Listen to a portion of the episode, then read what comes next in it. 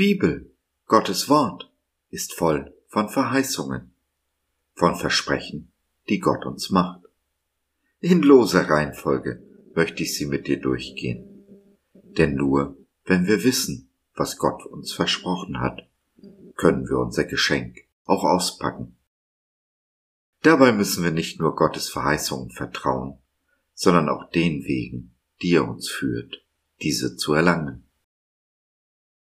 Zwanzig Jahre lebte ich mit dem Gefühl, dass meine Gebete die Zimmerdecke nicht durchdringen, nicht im Himmel ankommen.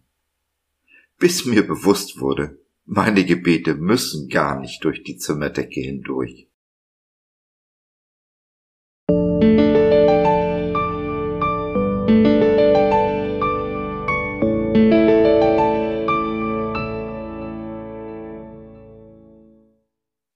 Erhörtes, unerhörtes Gebet eine Verheißung, ein Versprechen unseres Gottes. Wenn ihr glaubt, werdet ihr alles bekommen, worum ihr im Gebet bittet. Matthäus 21, der Vers 22 in der Übersetzung der Neues Leben Bibel. Boah, was für ein gewaltiges Versprechen, das Jesus uns hier macht. Alles, worum wir den Vater bitten, werden wir auch bekommen. Wenn wir das nur glauben könnten. Unsere tägliche Gebetsrealität sieht doch ganz anders aus, oder? Da bitten wir um Heilung für uns oder unsere Nächsten. Und scheinbar nichts ändert sich.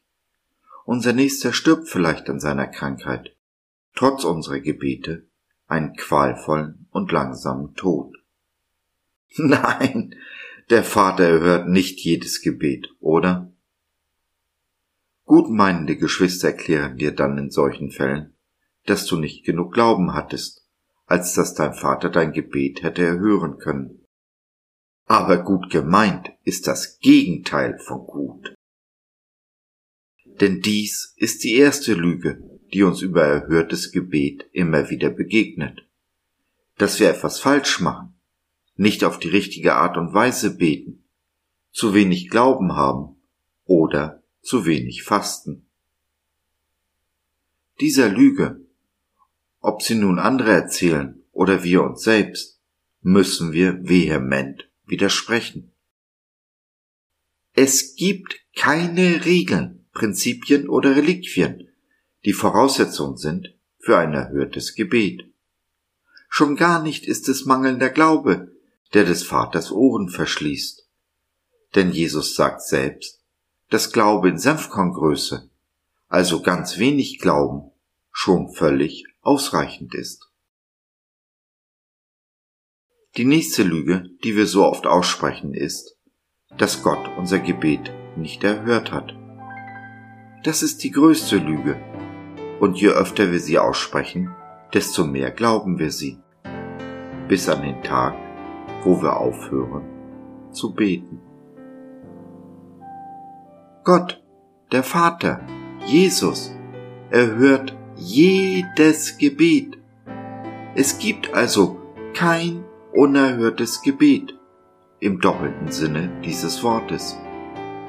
Gott überhört kein Gebet, lässt keines unserer Gebete unbeantwortet, auch und gerade dann, wenn die Realität oft so scheinbar anders aussieht. Dass dem so ist, ist nicht unserem mangelnden Glauben geschuldet, sondern dem, was wir glauben. Glauben wir, dass unsere Gebete die Zimmerdecke nicht durchdringen, sie nicht im Himmel ankommen, dann ist dem auch so. Glauben wir aber, dass Jesus in unseren Herzen wohnt, die Gebete also gar nicht durch die Zimmerdecke den weit entfernten Himmel erreichen müssen, dann wird dies genauso Realität. Wenn wir glauben, dass der Vater jedes Gebet erhört, wie groß oder klein dieser Glaube auch sein mag, wird er real, allem äußeren Anschein zum Trotz. Wenn wir nur glauben könnten, dass der Vater niemals Nein zu uns sagt. Was nicht heißt, dass der Vater unbedingt und auf jeden Fall unsere Gebete so und sofort erhört, wie wir uns das vorstellen oder wünschen. Oft genug sagt Jesus, warte, einfach weil die Zeit noch nicht gekommen ist. In diesen Fällen haben wir die Chance, Geduld zu lernen, die Frucht der Geduld reifen zu lassen. Versagen wir in dieser Geduldsprobe, kann es sein, dass sich unser Gebet erfüllt und wir bemerken es nicht. Sehr oft erfüllen sich unsere Gebete aber anders, als wir uns das vorstellen.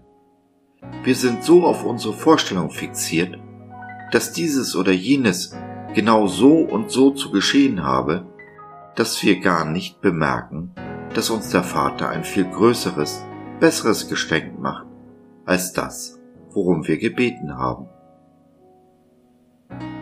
Es ist also größtenteils unsere Ignoranz, wenn wir glauben, unsere Gebete werden nicht erhört. Wie gesagt, nicht die Größe unseres Glaubens ist entscheidend, sondern das, was wir glauben.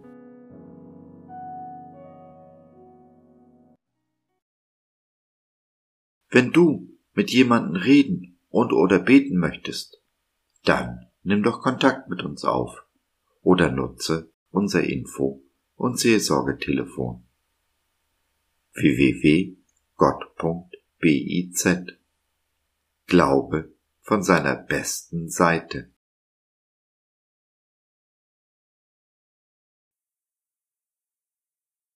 So, das war's für heute. Danke für deine Zeit. Wir freuen uns, dass du dabei warst und hoffen, wir konnten deinen Geist ein wenig anregen. Gerne würden wir von dir hören, mit dir reden, diskutieren und beten. Und gerne würden wir erfahren, wie du die Dinge siehst, wie du sie verstehst. Besuche uns doch im Web, wir freuen uns schon sehr auf dich. www.gott.biz Bis dahin alles Liebe, dein Josef.